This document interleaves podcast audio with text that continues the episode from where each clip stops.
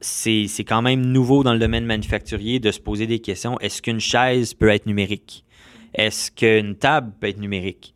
Peut-être que le produit comme tel ne changera pas trop, peut-être que ce n'est pas le produit qui va être numérique, mais c'est tout ce qui est l'offre autour qui va être supporté par des technologies numériques pour que l'entreprise qui vend des tables ne vende plus juste une table, mais qu'elle vende un service autour de ça.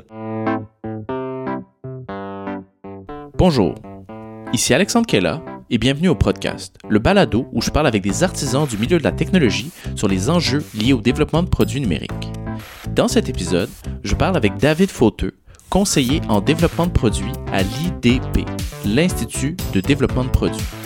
Lancé en 1995 par différentes entreprises manufacturières québécoises qui voulaient regrouper leurs efforts de recherche et développement, l'IDP cherche aujourd'hui à aider n'importe quelle compagnie à maîtriser son processus de développement de produits ce qui est intéressant, c'est qu'avec l'Internet des objets, le big data, puis toutes ces autres tendances-là, on assiste tranquillement à une certaine hybridation des modèles d'affaires, puis une convergence entre les modèles d'affaires software, comme le SaaS, Software as a Service, et manufacturier avec ce qu'on appelle le Product Service System. J'ai parlé avec David pour en apprendre un petit peu plus sur ce Product Service System, puis mieux comprendre les implications de cette transformation, puis pour savoir si les entreprises québécoises étaient prêtes à faire cette transition. Pour commencer, je veux juste te demander de peut-être, un, présenter l'IDP, son origine, ce que vous faites, puis après ça, parler un peu du rôle que tu joues euh, à l'IDP. Euh, L'IDP, on est un réseau d'industriels euh, innovants au Québec, euh, principalement dans le domaine manufacturier, de moyennes entreprises, mais maintenant on couvre un peu plus large et plus petites, les startups aussi. On agit ou on travaille avec les entreprises beaucoup sur quatre axes sensibilisation, formation, accompagnement des entreprises. Puis on fait aussi de la recherche sur les bonnes pratiques en gestion de l'innovation, développement de produits.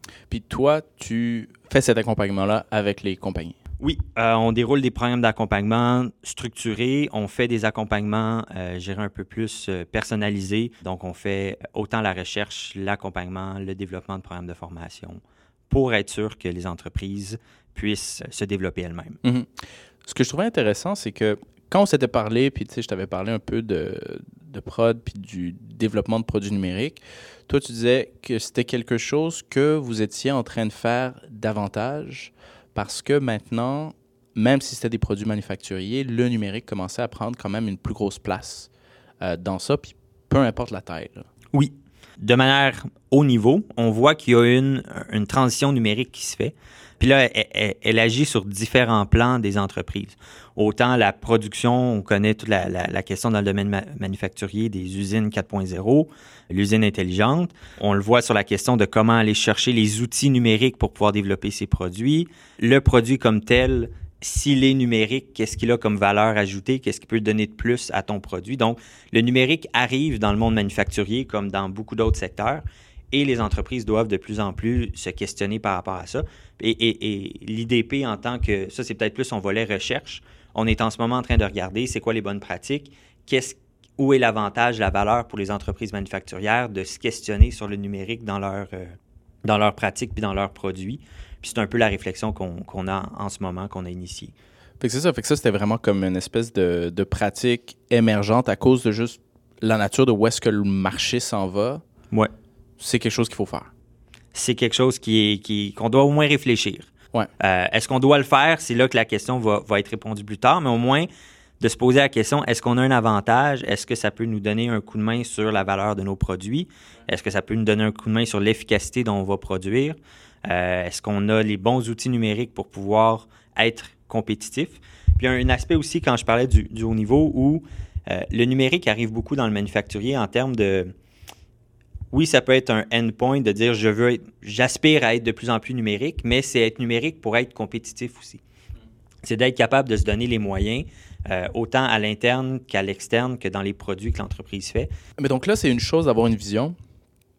Après, il faut un peu l'exécuter. Là, c'est sûr que il n'y a pas un one size fits all, mais est-ce qu'il y a un ensemble est-ce que c'est, est-ce fait l'enjeu principal pour saisir ces opportunités-là, c'est un éveil de conscience ou c'est beaucoup plus dans l'exécution puis dans s'outiller correctement? L'exécution va fort probablement venir avec ses propres problématiques. un peu plus loin. Je pense que pour l'instant, d'amener les entreprises à se questionner sur le pas qu'il y aurait à faire dans la direction du numérique est beaucoup plus une question d'opportunité, de, d'intérêt à prendre cette direction-là. Donc, à, le justifier aussi à l'interne pourquoi est-ce qu'on va mettre des, efforts là-dedans, dans cette, dans cette numérisation-là de nos produits. Euh, je pense qu'il faut aussi que les entreprises soient prêtes à revoir leur modèle d'affaires sur si maintenant on numérise notre produit, on capte la donnée, puis on, on est capable de redonner un feedback aux entreprises, sachant comment ils utilisent le produit. Il faut que l'entreprise soit intéressée à aller dans cette direction-là aussi. C'est quoi, quel changement on pourrait s'attendre si on est une entreprise manufacturière, puis on commence à faire ce numérique-là?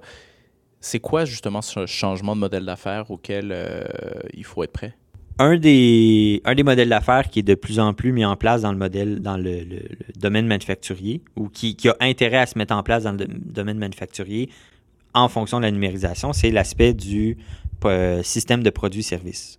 Donc, un peu ce qui a été fait dans l'industrie du logiciel, donc des software as a service, où tu n'achètes plus un logiciel et tu, payes une licence. L'équivalent qui peut être mis en place dans le domaine manufacturier, c'est du product service où tu vas payer à l'utilisation de ton, de ton produit. Donc, tu n'auras plus forcément un, acte d'achat sur le produit, mais tu vas avoir une transaction au niveau, puis là, il y a différents grades qui peuvent arriver, dans, qui sont mis en place dans cette stratégie-là ou dans ce modèle d'affaires-là. Donc, ça va être beaucoup plus orienté selon ce que le produit t'apporte, plus que ce que le produit est comme tel. Donc, il y a trois grandes catégories qui sont, euh, mises de l'avant à travers ça. Le premier niveau, le plus, euh, le, premier niveau où les entreprises vont forcément passer par ça pour, pour rentrer, c'est ils continuent à avoir un, achat d'un produit, mais l'entreprise va être là pour offrir du service. Donc, pour l'entreprise qui commence à capter de la donnée au niveau de son produit, l'intérêt va probablement être de dire, bon, ben, je, vais, je vais aller bonifier euh, le service que je peux donner à mes clients, sachant comment ils utilisent le produit. Fait que si on essaie de voir, est-ce que c'est comme si, par exemple, moi, j'achète une Toyota, puis Toyota, ils ont mis des senseurs dans ma voiture, fait qu'ils savent que la pièce qui pète est toujours la même, fait que la prochaine génération va être meilleure? Il pourrait te le dire, ça, ça pourrait, il pourrait te le dire un peu d'avance en disant il y a des très bonnes chances que telle pièce brise. Ouais. Je te suggère de la faire remplacer. OK. Puis ça sera un peu la maintenance préventive. Donc, toi, comme tel, tu as acheter l'auto, puis tu as juste un service de la part de Toyota, selon l'information qu'ils ont captée, qui te disent euh, telle pièce devrait briser, ou on constate que normalement, quand tu vas sur l'autoroute, ta consommation est très élevée selon le type d'utilisation que tu en fais. On te suggérerait de d'accélérer moins vite quand tu vas sur l'autoroute. Donc, ça serait le genre de petit conseil. Tu as encore l'auto, mais tu vas bénéficier d'un service personnalisé euh, durant le, quand tu vas te servir de ton produit. Ensuite, l'autre niveau après qui est orienté sur l'usage du produit. Il y a certains cas où il va avoir, tu vas être propriétaire du produit, d'autres cas non, mais ça va être vraiment utilisé sur tu veux te déplacer avec une auto. Tu ne veux pas nécessairement être propriétaire d'une auto, mais tu veux te déplacer avec une auto. Puis là, il y a différents modèles, il y a différentes déclinaisons du modèle d'affaires qui peuvent être faites sur euh, louer une auto euh, en partage. Euh, tu peux louer une auto juste la fin de semaine. Donc, tu as besoin d'une auto, mais tu ne veux pas forcément être propriétaire de l'auto comment est-ce que tu peux utiliser l'auto selon ce que tu as de besoin? Et le dernier niveau, euh, qui est vraiment plus proche du service, là, c'est-à-dire on ne parle plus d'auto, on va vraiment plus parler de mobilité. Donc, comment est-ce que l'entreprise peut t'amener de la mobilité? Ça va être à travers une auto, mais comme tel, ce que toi, tu vas acheter à l'entreprise sera pas nécessairement, ce ne sera pas l'auto, tu ne vas pas louer l'auto. Le produit est accessoire à sa fonction. Donc, c'est différentes réflexions, c'est différentes euh, problématiques aussi à mettre ça tout en place. Ça demande beaucoup plus de, euh, de réflexion, d'argent à mettre euh, la question fonctionnelle en place dans une entreprise? Parce que dans le fond, là, tu commences à faire de l'optimisation d'usage. Fait que si tu le fais mal, tu pourrais avoir énormément de gaspillage. Puis, tu, tu ça un peu les enjeux? Bien, les enjeux vont être comme tu ne vends pas ton produit, mais que tu dois mettre en service beaucoup de produits, il y a un aspect économique qui est très important. Donc, tu dois toi-même subventionner tes propres produits pendant un certain temps, le temps que tu les, le temps que les, euh, les paiements mensuels de tes usagers, de tes, clients, viennent rembourser le produit. Donc, il y a un aspect économique qui est quand même une grosse barrière euh, pour les entreprises qui veulent aller dans cette direction-là, mais qui est possible. C'est plutôt des grosses entreprises qu'on voit qui ont mis en place ces modèles-là. Euh, un des exemples que je peux parler, c'est Philips. Donc, Philips, eux, maintenant, vendent de l'éclairage. Pas tout le temps, mais ils ont des contrats, l'exemple de l'aéroport d'Amsterdam. Donc, ils ne vendent pas des lampadaires à l'aéroport, ils vendent de l'éclairage. Donc, c'est vraiment ce, que le lampadaire fait, c'est éclairer. En l'occurrence, là, l'aéroport va acheter de l'éclairage. Donc, c'est vraiment la fonction du produit qu'elle achète. Ça marche bien. On s'entend que Philips a les reins solides par rapport à d'autres plus petites entreprises pour pouvoir installer des lampadaires, les produire, puis ensuite collecter sur une base euh, mensuelle ou annuelle la redevance euh, de ça. C'est quoi les bénéfices pour l'entreprise qui fait cette transition-là? L'entreprise qui fait cette transition-là, elle va chercher des revenus récurrents. Elle ne va pas chercher des revenus euh, transactionnels. Donc, c'est beaucoup plus facile de planifier puis de, de s'assurer de, revenus. Parce que tant que, tant que l'utilisateur utilise ton produit, il va te payer un certain montant sur une base mensuelle ou annuelle. Donc, tu as, une question de, revenus récurrents. Tu as une question euh, favorisation de l'innovation. Si tu conçois ton produit et tu en restes propriétaire, tu veux le concevoir, euh, chaque petit avantage va pouvoir t'amener des bénéfices, euh, puis une, réduction de coût ou une augmentation de ta marge par rapport au produit. Tu es le principal personne qui va capter cette valeur-là. Donc, ça va, c'est un moteur d'innovation aussi à l'interne pour les entreprises. Puis du côté euh, développement durable, aussi en, étant, en restant propriétaire du produit, quand le produit arrive en fin de vie, c'est beaucoup plus facile de fermer la boucle. Ça va être plus facile de récupérer la, matière en fin de vie, de pouvoir faire euh, du refurbishing. Donc, on va prendre un certain produit, ils vont changer les pièces euh, qui sont brisées. Si le cadre ou le, bâti de la machine est encore bon, ils vont juste le, nettoyer puis ils vont le, réutiliser. Donc, il y a beaucoup de, pièces qui peuvent être réutilisées en deuxième vie. Donc, tout ce qui est question d'économie circulaire, ça, euh, ça se porte très bien à ces types de modèles d'affaires-là. Ça vient d'où ce système-là ou cette typologie-là? C'est juste que les gens ont vu le SaaS puis ils sont mis à le copier ou c'est comme quelque chose que certaines personnes ont vu il y a longtemps puis qui tranquillement est en train de se manifester dans le secteur manufacturier? Je pense que le Product Service System, c'est juste la réponse du manufacturier à une tendance qui est plus global en termes de je veux payer pour ce que j'ai besoin de maintenant, sachant pas qu'est-ce que je vais avoir besoin dans deux ans, je me réajusterai, puis je veux pas avoir les mains liées avec euh, des machines que, j'ai que je dois amortir sur 25 ans. Euh, donc, je préfère payer à la limite un peu plus cher maintenant, pendant cinq ans, puis si j'en ai plus besoin pendant cinq ans, je passerai à autre chose, je me serai réorganisé. C'est se donner une flexibilité, je crois.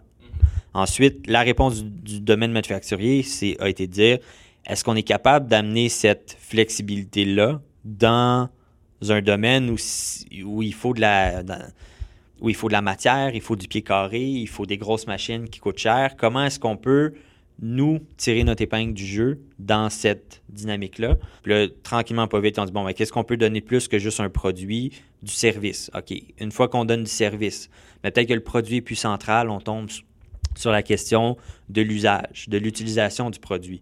On se rend compte aussi que c'est vrai que dans le fond, l'utilisation est de plus en plus centrale à la manière que les produits sont conçus aussi.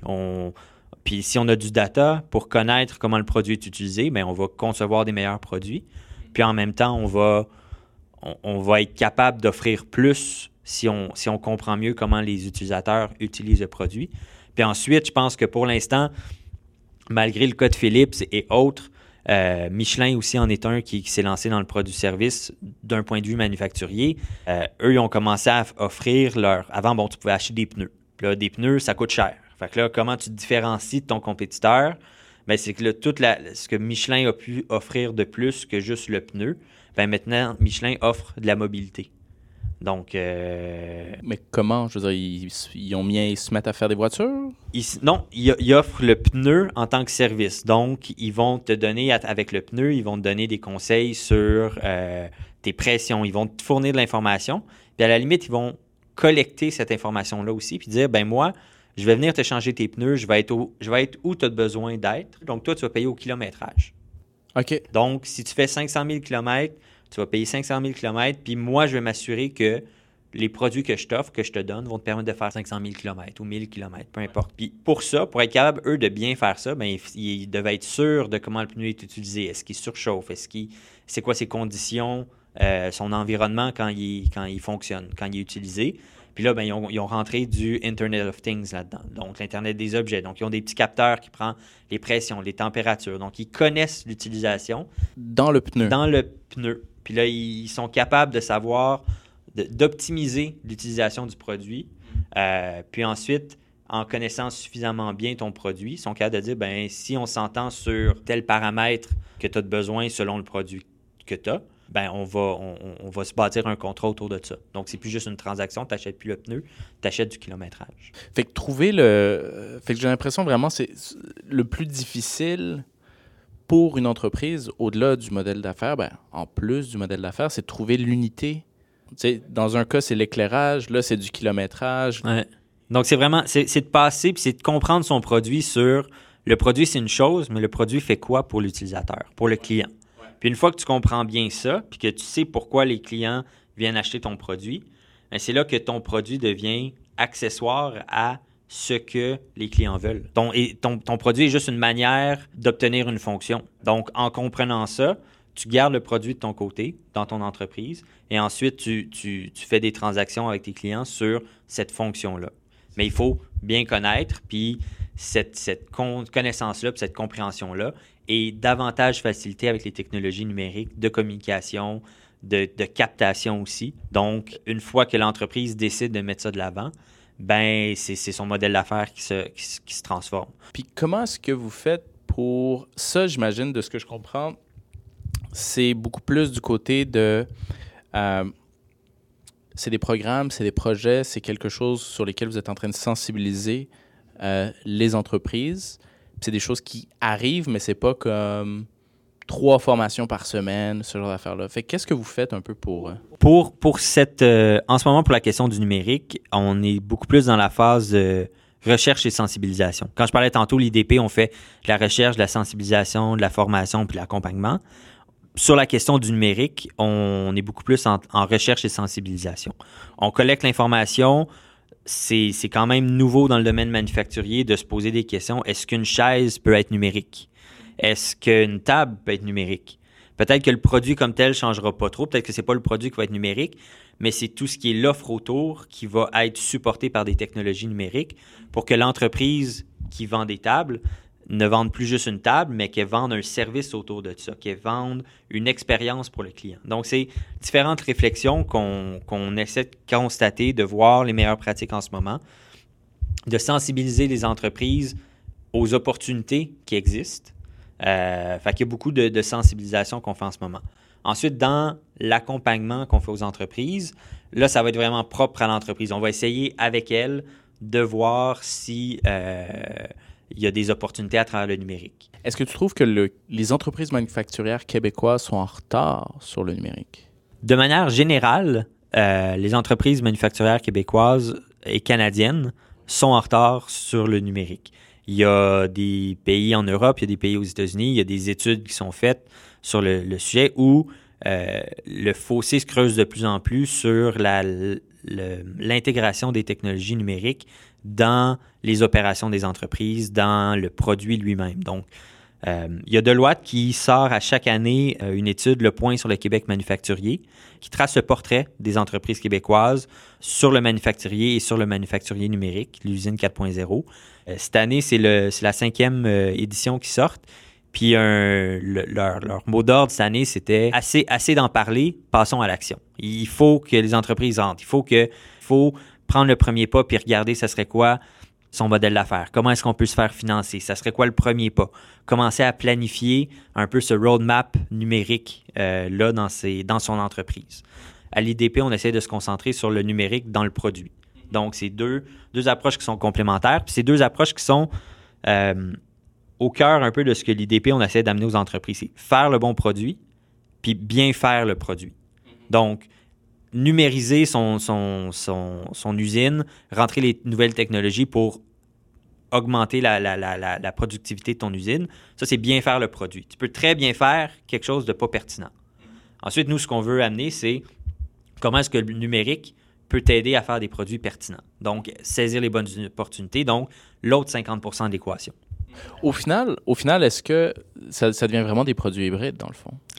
Bien, nécessairement, il y a une composante. Euh, le numérique rentre la question produit software, produit hardware. Si tu, mets ça ensemble, tu n'as pas le choix de rentrer euh, ça. Puis la valeur de ton produit devient, euh, devient hybride aussi.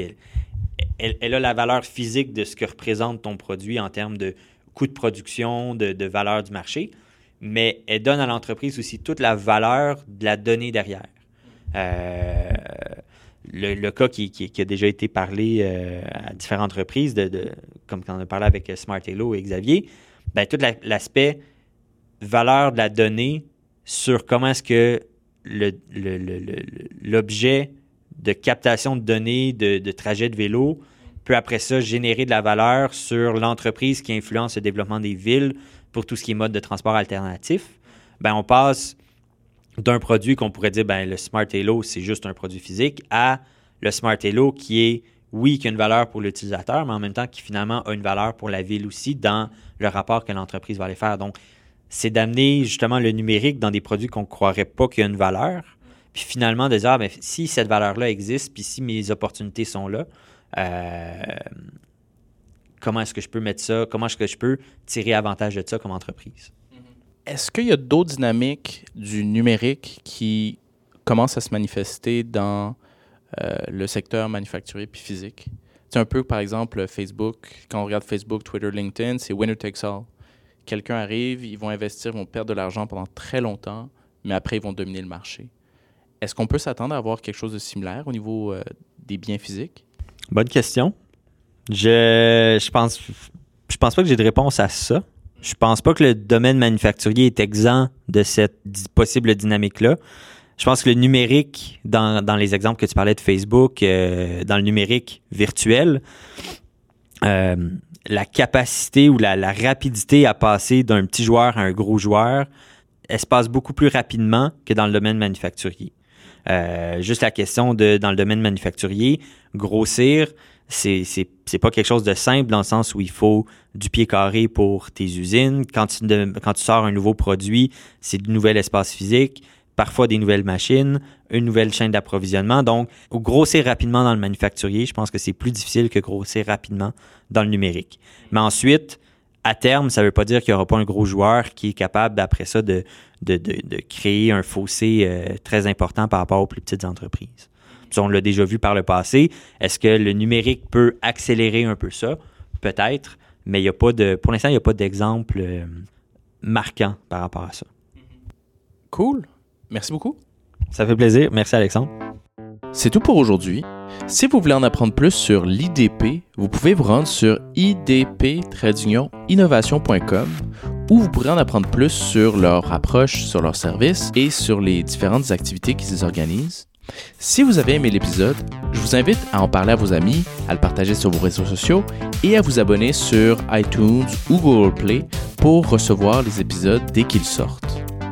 Aussi, si ce n'est pas déjà fait, je vous invite à nous suivre sur Facebook ou sur Twitter pour obtenir les dernières informations du podcast. Le podcast est une production de l'Ampli, la machine à faire des podcasts. À l'Ampli, on veut rendre la vie des podcasteurs plus facile et amplifier leur impact grâce à la technologie. Alors, si c'est quelque chose qui vous intéresse, vous pouvez m'écrire à alex at l'ampli.ca. On est toujours à la recherche de talents et de collaborateurs. Alors, merci encore pour votre écoute et à la prochaine.